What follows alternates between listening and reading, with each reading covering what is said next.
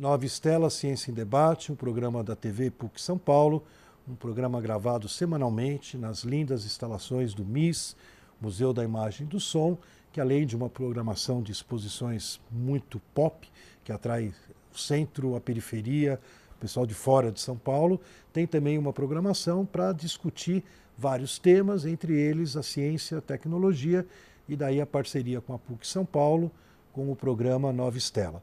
É, desde o início desse ano, 2017, a gente tem uh, incluído no Nova Estela também uma linha sobre livros, Nova Estela Ex Libris, e hoje a gente tem a satisfação de receber o recém-doutor pela PUC, Leão Serva. Eu vou passar rapidinho aqui, Leão, você é parte do protocolo, né? Ele é, portanto, doutor em comunicação e semiótica pela PUC São Paulo, com a tese A Fórmula, a fórmula de Emoção na Fotografia de Guerra, realizada com Bolsa CAPES. Ele é formado em jornalismo pela PUC São Paulo também, bastante tempo, mestre em comunicação e semiótica também pela PUC, e tem muitas obras publicadas, é, atua, deixa eu chegar aqui embaixo rápido, ele atua é, em várias frentes do jornalismo, eu já te conheci na época da Belas Artes, como jornalista da Folha de São Paulo. É, escuto você agora no carro na CBN. Então, é interessante, é um personagem da nossa cultura, do nosso meio intelectual de São Paulo, de longa data, e que eu, por acaso, né, não por acaso, eu, eu redescobri o Leon por causa da editora da PUC. Ele me apresentou, então, uh, o que nós vamos conversar hoje, né, a pesquisa que ele vem realizando. E, terminou agora com a tese de doutoramento e que deve render várias publicações, entre elas uma novidade que ele vai contar para nós para a Eduque em 2018. Então, Leão, muito bem-vindo ao Nova Estela e eu te passo a bola para você contar para nós um pouco sobre esse teu baby novo. muito obrigado, Zé Luiz. É um prazer estar aqui com você. É, esse é uma, realmente é um filho que acaba de nascer. É, teve uma gestação de quatro anos, que é o período do doutorado, né? É uma pesquisa sobre, como você falou, a fórmula da emoção na fotografia de guerra. É, uma, é um estudo sobre a fotografia de guerra, é uma crítica da fotografia de guerra. Eu fiz o mestrado na PUC sobre jornalismo de guerra e o doutorado sobre fotografia de guerra. E eu queria entender o que, que faz a fotografia de guerra ser tão poderosa como geradora de audiência. É, tem casos incríveis, por exemplo, a CNN, quando não tem guerra, ela perde assinantes. É, o primeiro jornal do mundo a ter um correspondente de guerra e fotografias de guerra decuplicou a sua circulação. Então, a fotografia de guerra sempre esteve muito forte como motor de audiência. E eu queria saber o seguinte: o que, que ela faz, o que, que ela contém que provoca emoção, que provoca atratividade? E aí eu usei então a, o método, a, a, fórmula de análise desse pensador alemão Abi Warburg, que nasceu no fim do século XIX, viveu até o começo do século XX, e que ele tinha uma ideia que ele chamou de fórmula da paixão. E a fórmula da paixão é o quê? Imagine que na Idade Média todos os quadros eram é, sem expressão, né? estáticos. Então, no Renascimento, quando queriam expressar emoção, os pintores não tinham recursos técnicos. E eles iam à arte grega e à arte romana e pegavam fórmulas eh, prontas, quase como se fizessem xerox. Eh, eles pegavam imagens de gente emocionada, gente sofrendo, gente feliz, gente amando, gente com dor.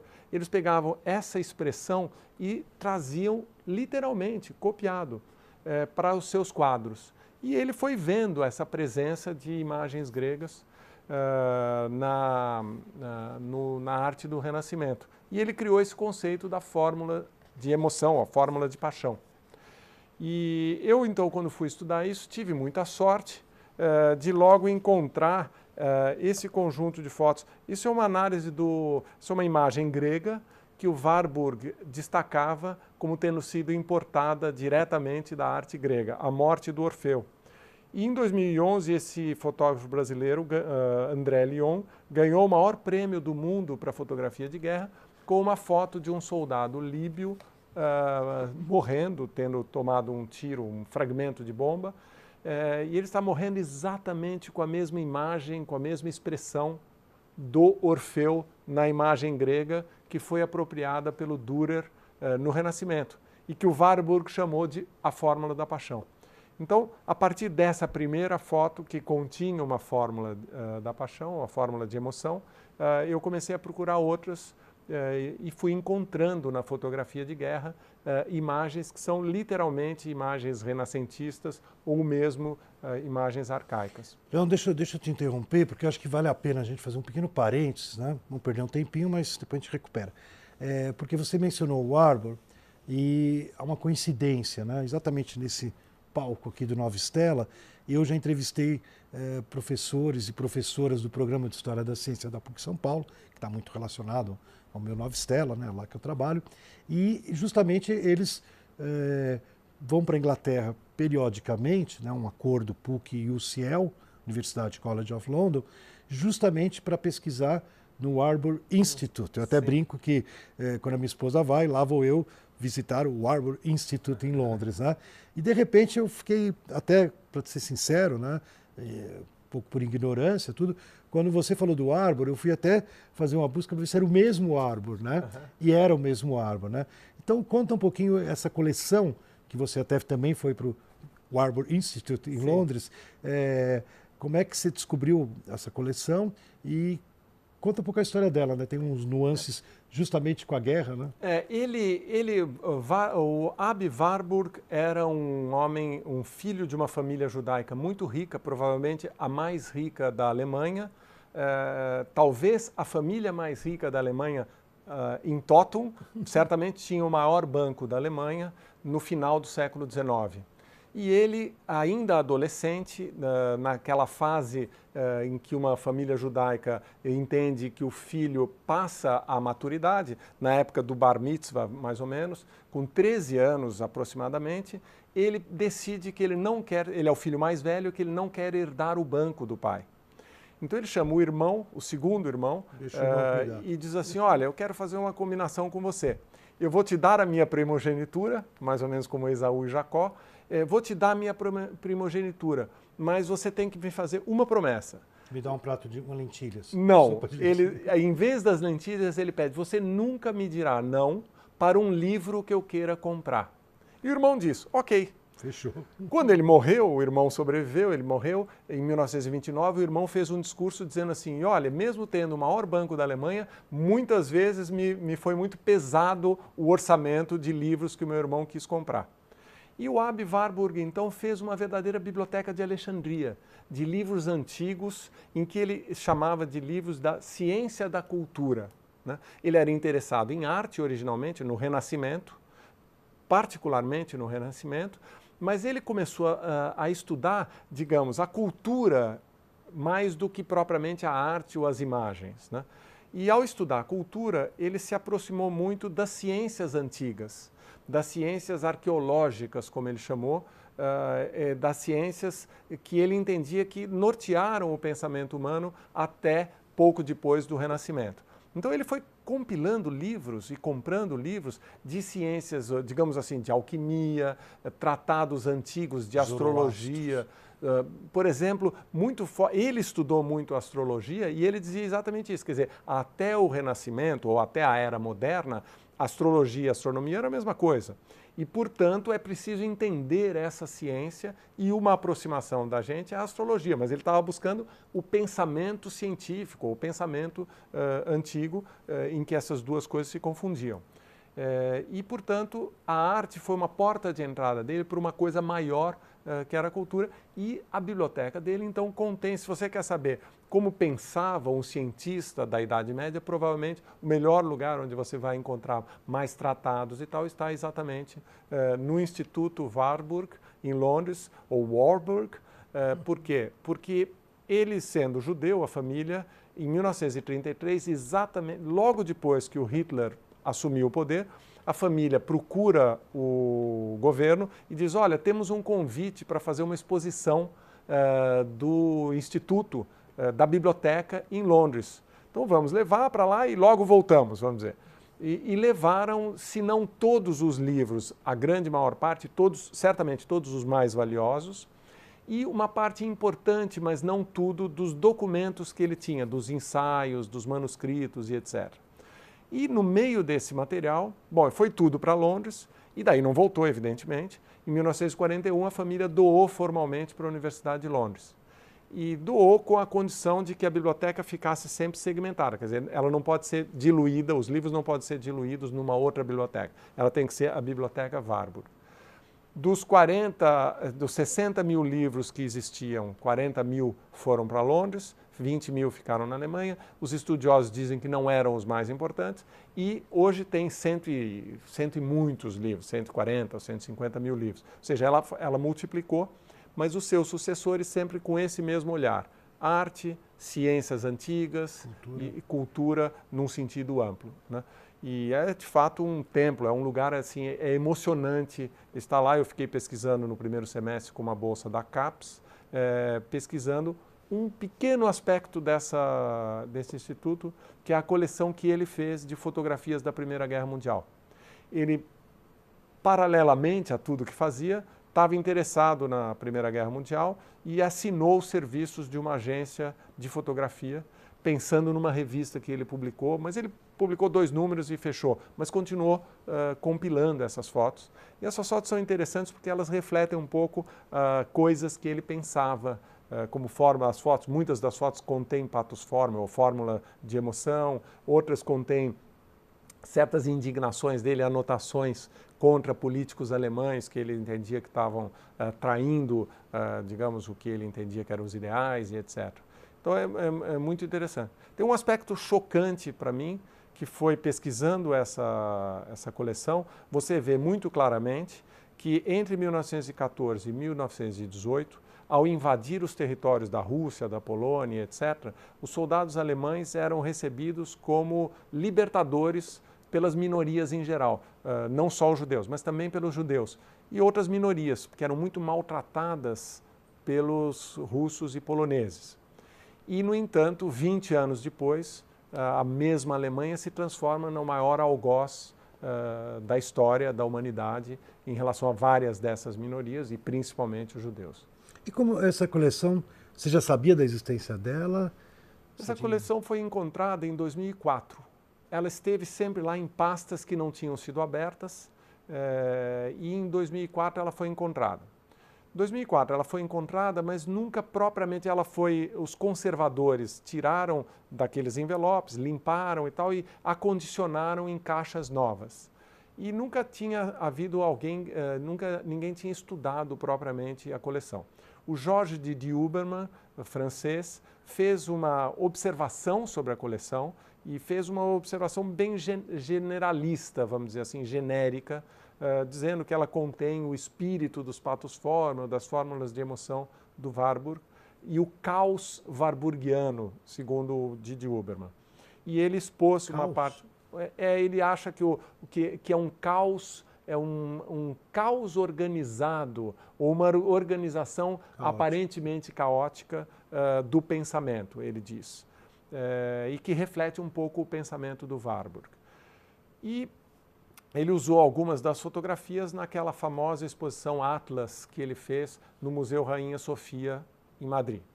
E um outro estudioso uh, americano, Peter Schwartz, estudando uh, as, a, a, o, o Warburg e a Primeira Guerra Mundial, documentos escritos, fez algumas referências à coleção de fotos também, eh, e ele procurou entender por que, que a coleção de fotografias de guerra tinha sido feita mas ninguém tinha estudado o que ela contém propriamente. Então, eu soube disso em 2015, numa primeira incursão ao Instituto, e a conservadora, a arquivista principal, me disse: Olha, se você está interessado em fotografia de guerra, talvez você queira estudar essa coleção. Quantas eu, fotos tem a coleção? 1550. São 1.550 fotos que vão uh, de dezembro de 1914 até março de 1918. Ou seja, termina um pouquinho antes do fim da guerra. É, a guerra terminou em novembro de 1918. E é uma coleção muito rica, mas ela não tinha nada, nenhuma foto tinha nenhuma anotação do tipo, isto aqui é uh, tal cena, em tal lugar, em tal época. Então o meu trabalho foi exatamente uh, produzir legendas para ela, para elas, para as fotos, dizendo quando foram feitas, o que elas mostram e em que região da Europa em guerra. Né?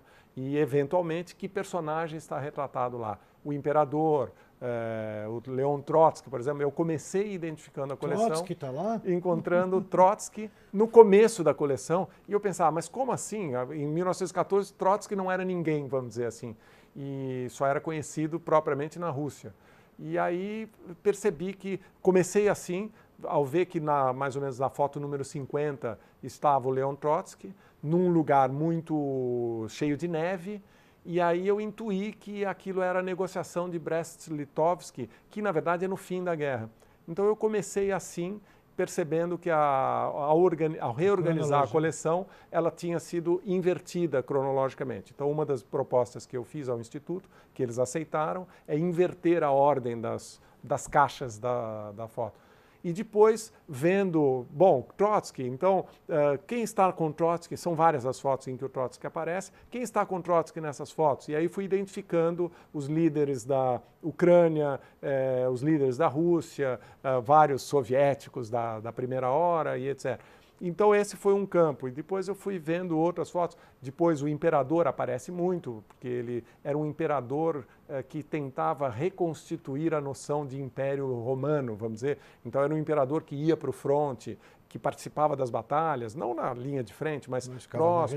Então é uma, é uma figura que aparece muito. Ele queria ser um general, vamos dizer assim, é, o que é o contrário da ideia que a gente faz vendo, por exemplo, uma rainha da Inglaterra, um rei inglês hoje, que fica longe é, da vida diária da população. Né? Muito legal. E, bom, você terminou o doutoramento, o que, que ele vai render? Agora, conta para nós. Você tem uma proposta para a Eduque, que eu estou gostando. É, nós... Você tem uma exposição, você tem vários é, filhotes, essa, né? Como é uma coleção de fotos, eu achava que uma das coisas que quem tem uma coleção de fotos, uma, digamos, a foto não existe se ela não aparece, né? Então a minha proposta para o Instituto Warburg e para CAPES, quando eu fiz, e para PUC, quando eu apresentei o projeto dessa bolsa sanduíche, que eu fiz no primeiro semestre, uh, então eu propus organizar a coleção, digitalizar a coleção para que haja, o manuseio seja mais fácil, ela não estava digitalizada, então eu digitalizei as 1.550 fotos, é, lá em Londres. Lá em Londres, nesse período, no primeiro semestre. E depois eu reorganizei a ordem e dei uma ordem mais uh, cronológica. Eu tenho certeza que o Didi Uberman, se olhar a coleção hoje, vai, não vai ver aquele caos que ele viu a primeira vez, porque agora ela faz um outro sentido. Ela, na verdade, não é caótica, ela é perfeitamente organizada segundo um critério jornalístico. Nós jornalistas somos meio caóticos, né? mas é, certamente há um critério no jornalismo e a, e a coleção tem esse critério. Né? Ela pula é, de, da Romênia para a Inglaterra ou da, do norte da Alemanha para a Itália porque os fatos estavam acontecendo ali. É isso que eu fui vendo quando eu via que tinha uma foto que era da Itália, é porque havia uma batalha ali, dali a pouco outra batalha. Então ela segue mais ou menos o roteiro dos fatos mais importantes. Eu propus então fazer uma exposição de, das fotos. E fiz então um catálogo de uma exposição, uh, fiz uma monografia e um catálogo de uma possível exposição. Uh, ficou, eu, eu entreguei como chamando exatamente isso, catálogo de uma possível exposição. E a ideia é fazer no, no ano que vem, em 2018, 100 anos do fim da Primeira Guerra Mundial, uma exposição uh, desse, dessas fotografias. E a tese em si, quer dizer, eu acho que pela própria natureza a tese é um livro, né? E, então a ideia é publicar a monografia como um catálogo da, de uma exposição e a tese como livro propriamente. E você tem mais uma proposta de livro? Bom, o Warburg, para fazer a tese, Warburg tem um problema que ele é um, problema para nós brasileiros e mais ainda para brasileiros que como eu não falam alemão, né? ele produziu tudo em alemão. E num alemão do, do, uh, muito culto do século XIX, e, inclusive, o, o, jeito de escrever alemão mudou ao longo do século XX. Era mais sofisticado. Né? Era mais sofisticado. Eu usava aquela letra gótica, como se chamava, e ah, depois da Segunda Guerra Mundial adotaram essa caligrafia, caligrafia mais uh, aproximada da nossa. Né? Então é muito difícil ler o Warburg, mesmo quem fala alemão fluente tem dificuldade de ler os textos dele e tal. Então, para trabalhar na minha tese, eu tive que produzir traduções. Não produzir, eu tive que encomendar a, a tradutores de alemão traduções do, do, de textos do Warburg. Uh, e também tive que traduzir uh, alguns estudiosos que estudaram o Warburg e que poderiam me ajudar a compreender uh, e, e, ajudar na tese mesmo. Eh, que são os escritores Pablo Schneider, que é um alemão, só escreve em alemão, e esse Peter Schwartz, que é americano, que, no entanto, escreve, ele escreve em alemão, mas ele traduz, ele mesmo já publica em inglês. Então, isso gerou uma série de traduções de textos do Warburg e sobre o Warburg, uh, que podem ser muito úteis para outros estudiosos brasileiros uh, que estudam imagem, fotografia, fotografia de guerra, ou a tradição propriamente da cultura uh, temas do Warburg. Então esse, esse é o nosso filhote. Esse é o nosso pela filhote. Eduque. A gente vai estar de volta aqui quando o livro ficar pronto. E bom, vamos, vamos uh, pegar o embalo assim e como você vê a, a fotografia que você estudou? Ela tem, vamos dizer assim, do ponto de vista técnico, assim, ela é especial, ela é Puxa, é, o começo do século XX, a fotografia está no começo também, né? Como... É? Sim. É, a fotografia... puxa assim um pouco por causa do Nova Estela, Ciência e Debate, a tecnologia, né? Não, a, eu diria o seguinte, tem do, dois núcleos de fotografia importantes que eu estudei uh, e usei na, na... Uma foi a coleção propriamente da Primeira Guerra Mundial e depois a tradição da fotografia de guerra desde que ela existe, né? Uh, então, falando sobre a, a tradição da fotografia de guerra em geral, é, o que deu para notar e é, é, muito visível, a fotografia de guerra nasce com a Guerra da Crimeia, 1860 a 1865. É, e durante a Guerra da Crimeia, um primeiro fotógrafo inglês é enviado, é a primeira vez em que um laboratório, um fotógrafo, o equipamento de um fotógrafo é apenas uma grande carroça uh, de, parece um container atual. Quer dizer, a, a, já ela estava mais ou menos miniaturizada e ela só era um pequeno caminhãozinho, vamos dizer assim. Por quê? Porque ele tinha o laboratório, aquilo, aquelas químicas eram muito ocupavam muito espaço e a própria câmara era muito maior do que seria quase como uma pequena geladeira de hoje, né? É, então esse primeiro fotógrafo com o equipamento menor que havia na época é enviado para a Crimeia, Roger Fenton ele se chama e faz as primeiras fotos de guerra. Eu uso essas, eu cubro na minha tese fotos do Roger Fenton até hoje, né? E o que se pode notar é que a fotografia nasce como uma espécie de é, costela de Adão, vamos dizer assim, é, como Eva nasce de dentro da pintura. Ela nasce das caixas é, de luz que eram feitas, as chamadas câmaras escuras, né? que eram formas dos pintores decalcarem as imagens que eles tinham.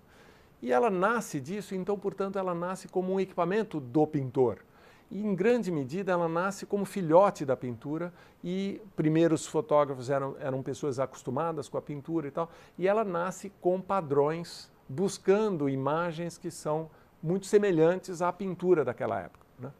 E talvez por isso que ela trouxesse também as fórmulas de emoção.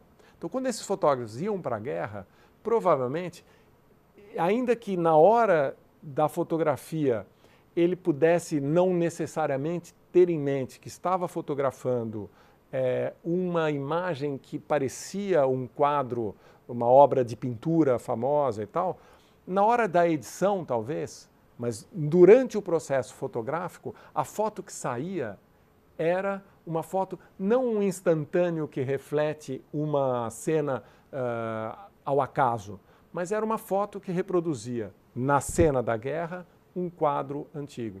É surpreendente, por exemplo, a semelhança entre o Che Guevara morto uh, e as lições de anatomia uh, do Rembrandt. Ou o Cristo descido da cruz do Mantenha. Você olha aquela foto e fala, não é possível que o fotógrafo, ao fotografar o Che Guevara morto, não tivesse em mente é, o Rembrandt ou o Mantenha.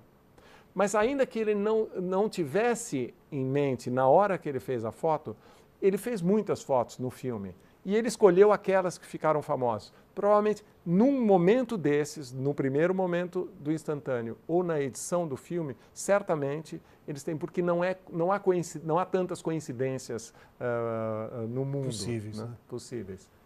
Legal, Leão. Leão, eu vou te interrompendo. O Nova Estela Ciência e Debate vai chegando ao final. É, obviamente, o Leão Serva nós vamos convidar para voltar aqui para o Nova Estela para conversar como é que o, o jornalista virou um, um acadêmico, uma pessoa que, não, que já a essas alturas tem uma bagagem para falar de uma pesquisa que começou, continua e vai continuar. Né? Então, o Nova Estela Ciência e Debate vai se despedindo, esperando, né, como lá na Renascença, né, que novas estelas, novas estrelas apareçam no céu e nos deem um pouco de luz nesse mundo tão complicado e caótico.